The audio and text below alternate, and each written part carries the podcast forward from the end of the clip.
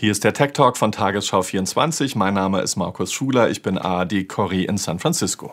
Und mein Name ist Björn Staschen beim Norddeutschen Rundfunk in Hamburg. Die wichtigsten Technikthemen der Woche in rund zehn Minuten. Markus, wir müssen heute reden über Elon Musk, den Tesla-Chef und ziemlich verrückte Tweets. Außerdem reden wir über Überwachung im Homeoffice, wie das geht und wie das in den USA praktiziert wird.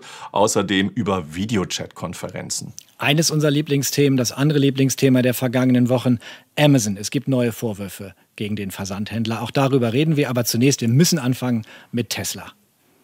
Angefangen hat es bei Elon Musk äh, vergangene Woche, schon am Mittwoch. Da hat er getwittert, befreit Amerika. Und das hat so etwas an die Tweets von Donald Trump erinnert. Das hat der auch schon vor ein paar Wochen gesagt. Und so ging das weiter über das Wochenende. Die Twitter-Timeline ist so dubios. Er schreibt nicht nur, dass ihn seine Freundin offenbar nicht mehr mag. Er hat auch gesagt, dass er Tesla für überbewertet hält an der Börse. Daraufhin ist der Börsenkurs gleich in den Keller gegangen. Er hat nochmal geschrieben, dass Amerika dringend befreit werden müsse. Und er hat sein Profilbild geändert. Jetzt ist das Profilbild von Elon Musk ein Bild aus einem Computerspiel von Anfang der 2000er Jahre mit Namen Deus Ex. Und in diesem Computerspiel geht es überraschenderweise um eine weltweite Verschwörung, bei der die Menschheit mit einem Virus getötet werden soll. Hahaha. Ha, ha.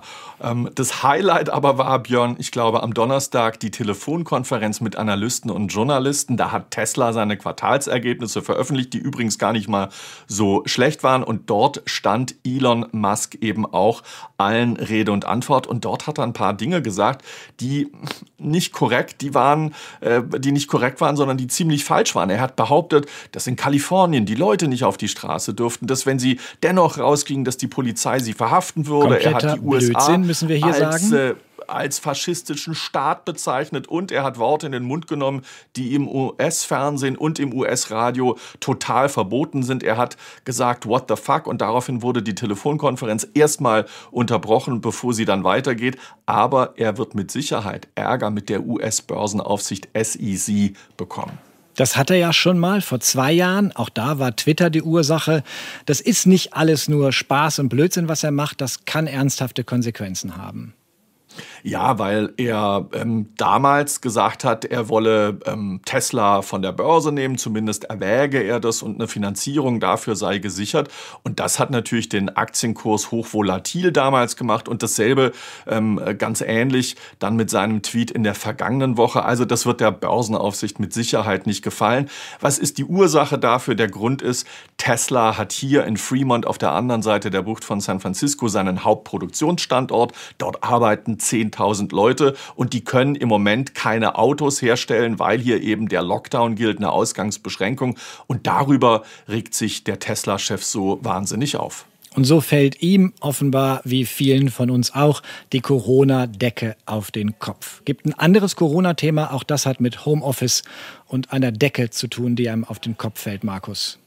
Spannender Artikel in der Washington Post. Es geht um Überwachungssoftware. Immer mehr US-Unternehmen setzen wohl Überwachungssoftware ein. Zum Beispiel, weil sie sehen wollen, was ihre Mitarbeiter den ganzen Tag so im Homeoffice treiben.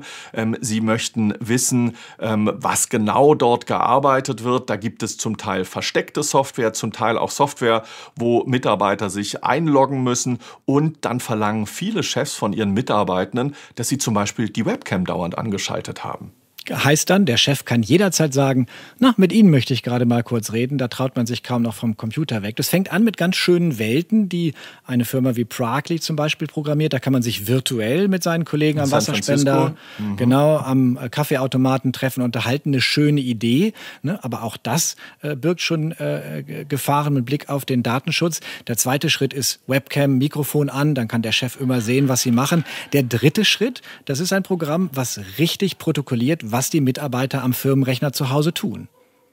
Das ist Interguard und die loggen quasi jede Tastatureingabe mit. Ich habe vor ein paar Wochen mich mal mit einer Arbeitspsychologin in Berkeley unterhalten und habe gefragt, was macht man eigentlich, wenn man so Controletti-Chefs hat, die einem nicht trauen? Und sie sagt, diese Pandemiezeiten, die sind eigentlich perfekt für solche Chefs, nämlich zu lernen, locker zu lassen, den eigenen Mitarbeitenden zu vertrauen, zu sagen, hey, ihr macht das schon, ich bin an Ergebnissen interessiert, ich möchte nicht dauernd überwachen, was ihr so den ganzen Tag macht und Studien haben da eigentlich eine Bestätigung geliefert, die sagen nämlich, wer zu Hause im Homeoffice arbeitet, der arbeitet in der Regel mehr. Und wer zu Hause im Homeoffice arbeitet, der macht das in diesen Tagen mit vielen Videokonferenzen. Da haben wir vergangene Woche schon gesagt, dass Facebook eine neue Möglichkeit ges geschaffen hat, im Messenger mit mehreren Menschen Videokonferenzen zu machen. Und jetzt legt Google nach. Die haben offenbar auch ein spannendes Feld für sich entdeckt, Markus. Google hat sein Google Meet jetzt für alle freigegeben. Man muss nur noch einen Gmail-Account haben und kein bezahltes Google Mail-Konto haben.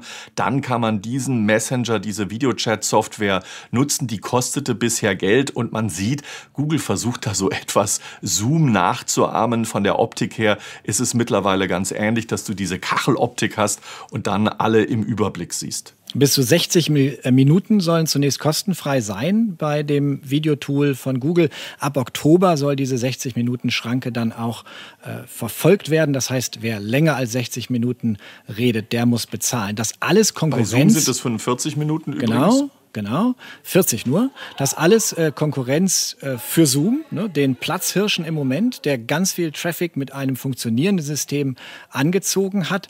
So viel Traffic, dass äh, Zoom vergangene Woche sogar seine Zahlen korrigieren musste. Von 300 Millionen Nutzern war da zunächst die Rede, dann kam raus, es sind nur 300 Millionen Teilnehmer an Videokonferenzen und nicht jeder dieser Teilnehmer hat auch den Zoom-Client auf dem Computer installiert. Also doch ein bisschen weniger. Gibt aber auch gute Nachrichten für Zoom. Mit Blick auf die Datensicherheit, die Mozilla Foundation hat Videotools unter die Lupe genommen, Markus. Und äh, die haben gesagt, dass Zoom mit zu den sichereren Videokonferenztools gehört. Es gibt nur drei, die nicht in diese Kategorie fallen. Da hat die Mozilla Stiftung davor gewarnt. Das ist einmal House Party, DoxyMe und das ist Discord. Aber alle anderen, die sind wohl mehr oder minder gut. Zoom hat in den vergangenen Wochen da auch nochmal an seiner Engine selbst geschraubt und so die wichtigsten Fehler, die wichtigsten Datenschutzverstöße rausgemacht. Unter anderem den SDK, den Entwicklercode von Facebook aus seiner Software herausgenommen und äh, jetzt äh, funktioniert Zoom wohl so halbwegs, dass auch ein Datenschützer damit äh, halbwegs zufrieden sein kann. Ganz spannend. Zoom wird auch langsam zum kleinen Universum für viele Startups, die sich um Zoom herum entwickeln. Ähm, da gibt es Beispiele äh, zum Beispiel von Unternehmen, die es ermöglichen, Momente aus diesen Zoom-Konferenzen sehr einfach und schnell zu teilen. Beispielsweise Grain oder Fl Fireflies. Man kann auch über Otter äh, Konferenzen direkt transkribieren, also in Sprache übersetzen lassen. Da entsteht einiges um Zoom herum in dieser Krise. In dieser Krise gibt es natürlich auch, äh, wie in anderen Branchen auch, in der Tech-Industrie immer wieder Entlassungen. Ähm, Uber ist jetzt so ein äh, Unternehmen, der Fahrdienstleister will sich von mindestens 20 Prozent seiner Mitarbeitenden in den kommenden Tagen trennen. Bei uns in den USA gibt es noch ein anderes Unternehmen, ein anderer Dienstleister, Lyft, die, schon, die sind schon ein paar Wochen länger an der Börse als Uber und auch bei denen sollen Leute gefeuert werden. Von 17 Prozent ist da die Rede. Also da sieht es nicht gut aus und äh, man darf sich auf weitere Entlastungen selbst hier in der Tech-Branche gefasst machen. Und anders als bei Tesla, wo Elon Musk böse ist, dass seine Mitarbeiter nicht arbeiten dürfen, rechnet äh, Google nicht damit, dass seine Mitarbeiter vor Juni zurückkommen in die Firmenzentralen. Auch das eine weitere Entwicklung dieser Woche. Und dann müssen wir, Björn, uns noch Amazon angucken. Ähm, Amazon ist bei uns im Tech Talk äh, regelmäßig zu Gast, diesmal mit Negativschlagzeilen mal wieder eigentlich. Jetzt hat der US-Kongress Jeff Bezos, das ist der Vorstandsvorsitzende von Amazon, nach Washington beordert. Er muss dort aussagen. Der Grund, dem Unternehmen wird vorgeworfen, ähm, Produkte auf den Markt gebracht zu haben mit Daten, die äh, sie aus anderen äh, Verkäufen gewonnen haben, nämlich von Firmen, die ähm, auf der Plattform von Amazon Produkte verkaufen. Und Amazon hat sich diese Produkte angesehen und gesagt, oh, die verkaufen sich aber gut. Und offenbar haben sie dann selbst diese Produkte auf den Markt gebracht und äh, den Preis der Originalprodukte damit äh, ähm, sozusagen unterboten. Das ist eine Geschichte, die das Wall Street Journal aufgedeckt hat. Wie viel dran ist, wissen wir im Augenblick nicht. Müssen wir ab, äh, abwarten, wie die Befragung von Bezos im US US-Kongress verläuft. Und da müssen wir noch reden über einen chinesischen Hersteller von unter anderem Mobiltelefonen, aber auch vielen anderen Geräten. Ein Riesenunternehmen, das hierzulande noch gar nicht so bekannt ist, aber technisch sehr gute Smartphones liefert mit sehr guten Kameras. Aber denen wird vorgeworfen, mit Daten nicht ordentlich umzugehen, Markus. Xiaomi ist der viertgrößte Smartphone-Hersteller der Welt. Die sind ganz wichtig, kommen natürlich aus China und denen wird jetzt vorgeworfen, dass sie vor allem in ihrem vorinstallierten Browser auf ihren Xiaomi-Handys, dass sie dort Daten abgreifen und diese Daten dann auf chinesischen Servern speichern. In den USA versteht man da wenig Spaß. Da ist man sehr, sehr kritisch, wenn es um chinesische Unternehmen geht, die irgendwelche Daten in China speichern. TikTok ist so ein Fall gewesen, aber auch auch Huawei, die das 5G-Netz in Europa bauen sollen. Dort sagt man in den USA, das kann nicht sein, dass chinesische Firmen hier Hochtechnologie bauen und dann eventuell die Amerikaner ausspionieren können. Denn das ist sozusagen der Vorwurf, der auch gegen Xiaomi jetzt dort mitschwingt.